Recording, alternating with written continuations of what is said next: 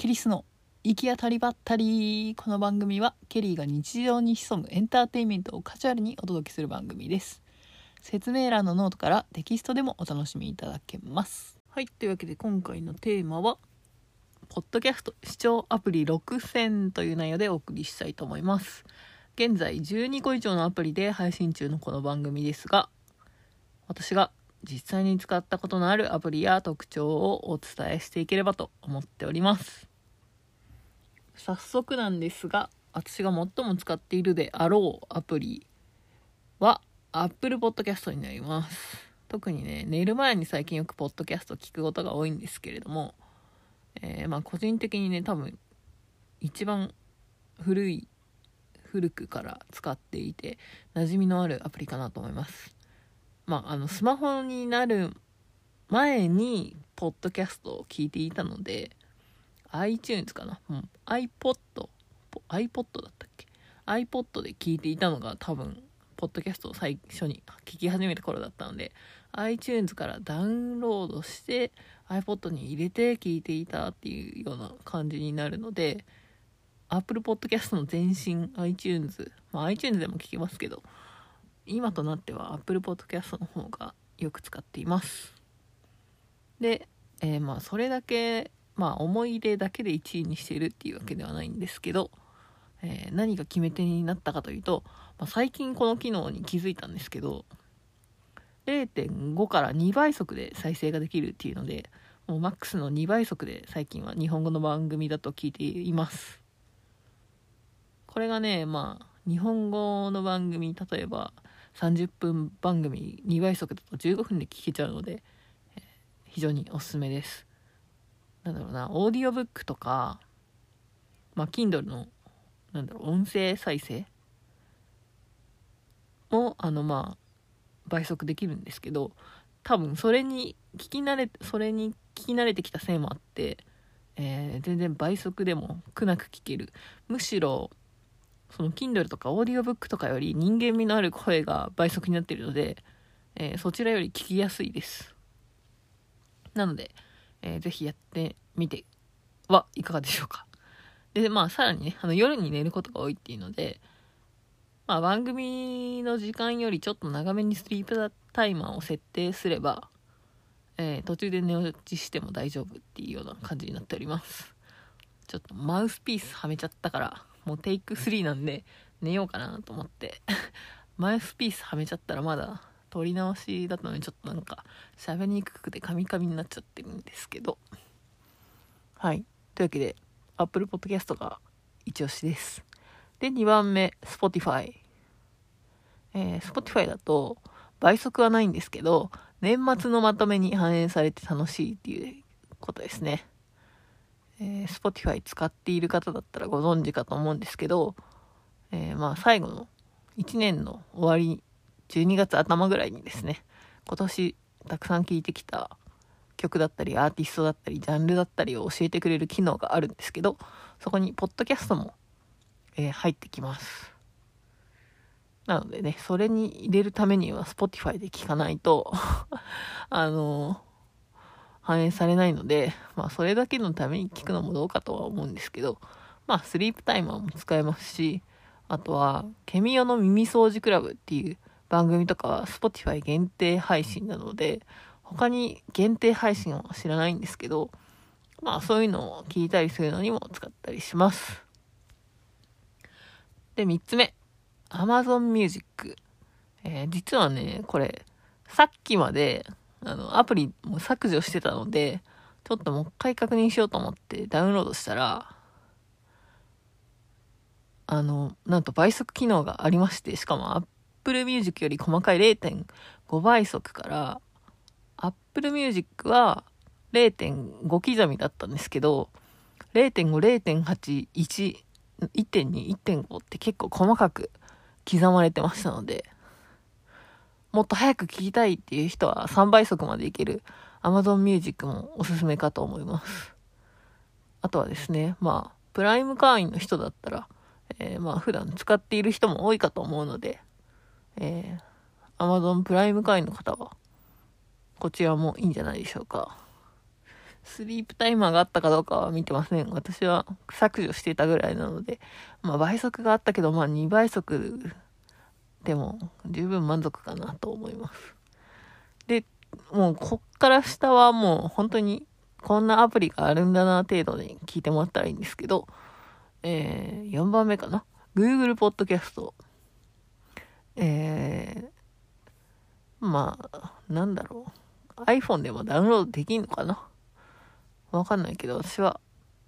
Android の、えー、なんだっけ、タブレットにダウンロードしてみました。Android でもデフォルトでは入ってないんですよ。なので、使う人は割と少ないんじゃないかなと思っています。それよりは Amazon Music だったりとか Spotify を日頃音楽聴くようにダウンロードしてる人が、えー、Android ユーザーももしかしたら多いかもしれないので、まあ、まとめて聴けるんだったらそっちで聴く方が、えー、アプリも一つになるしいいかなと思います。まあ、よっぽど Google UI シンプルなインターフェースが好きな方はおすすめかと思います。で、チューンラディオっていうのに最近、えー、このポッドキャスト番組も配信されるようになりました。なんでこのアプリに入れたかったかというと、まあもともとね、あの海外のレッドラジオを聞いてて知ってたアプリだったんですよね。で、そこにもなんとなく最近見てないなと思って見に行ったら、ポッドキャストの項目があったので、登録してみたいと思って、ちょっとね、英語の登録にしくじっていたんですけど、あの、音声ブログ配信について書いている人のリンクから飛んだら、なんか、前と違うフォームなのかよくわかんないけど、に、あの、誘導されて、そこで申し込んだら割かしすんなりいきました。ただね、あの、サムネイルのサイズが小さいみたいで、1200×1200 ピクセルで送ってくださいっていうメールが来てたんですけど、えー、ちょっとね、元の画像がもうデータが吹っ飛んでないので あの、作り直そうかなと思ってます。はい。という余談でした。で、次、5番目かな。5番目 ?6 番目 ?1、2、3、4、5、6番目。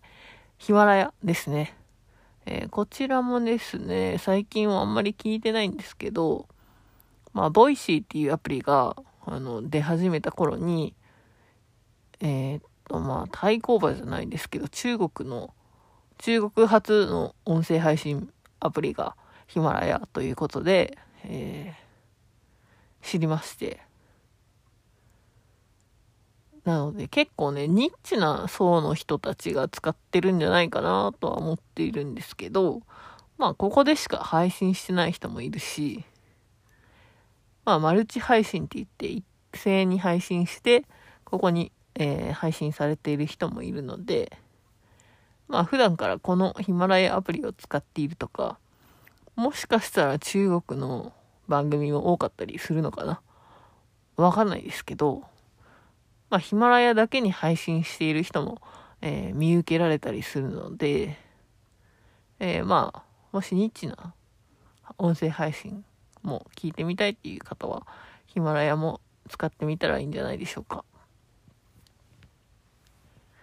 はい。最後におまけなんですけれども、スタンド FM で別番組もやっております。ポッドキャストより更新頻度高めになっております。えー、こちらはですね、まあ、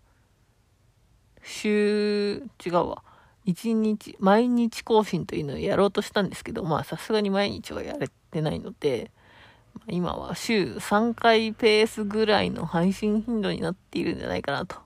いうふうに思っています。えー、というのもですね、まあ最近はノートで言語日記ボーイという、えー、企画もやり始めて、まあ英語と中国語の音声入力で英語を、言語、多言語を学んでいこうっていう、英語日記ボーイという荒井里央さんの本を真似てやっているんですが、ちょっとね、そっちに手を取られて、サボっているのがありますね。今日もマウスピースはじめ、はめちゃったんで、もう、このまま寝ちゃいそうなんですけど。まあ、このスタンド FM の方はですね、まあ、その日あったポジティブな出来事をまとめているので、まあ、もし興味がある方はぜひ、スタンド FM も聞いてみてください。多分ね、あの、ポッドキャストより短めの、あの、トークテーマというか、お話が多いので、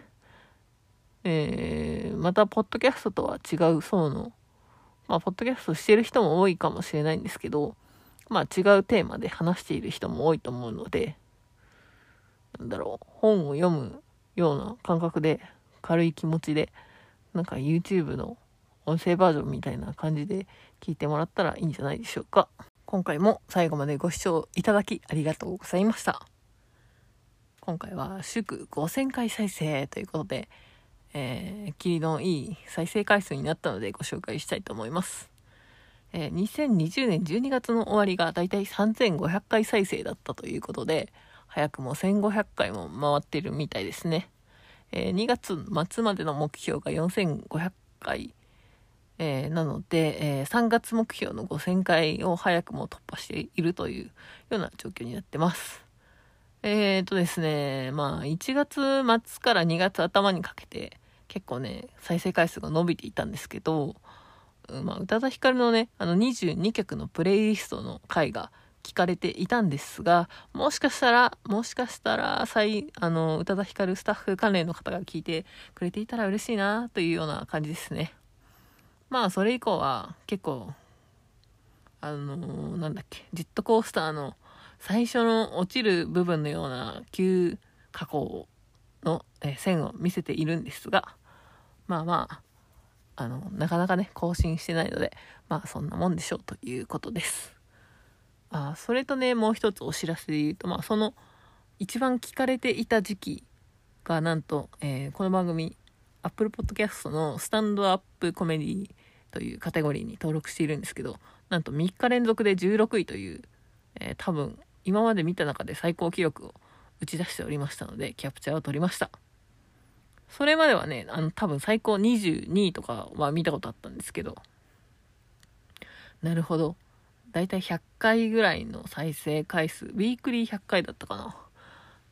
なので、7で割ったら何回なんだろうね。まあ、そのぐらいで16位まで行くということが分かりました。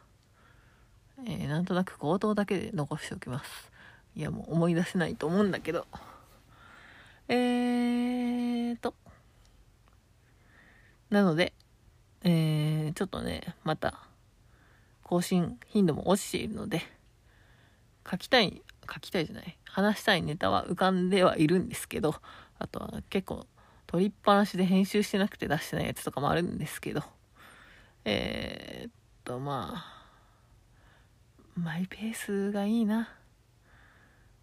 まあ伸ばしたい気持ちもありますが、え、またクラブハウスで、え、何か、え、対談といいますか一緒にルームをやることもありそうな気配がありますので、またその時は、え、お知らせいたしますので、ぜひまた遊びに来ていただけると嬉しいです。それではまた次回お会いしましょう。ケリーでした。Don't waste your time.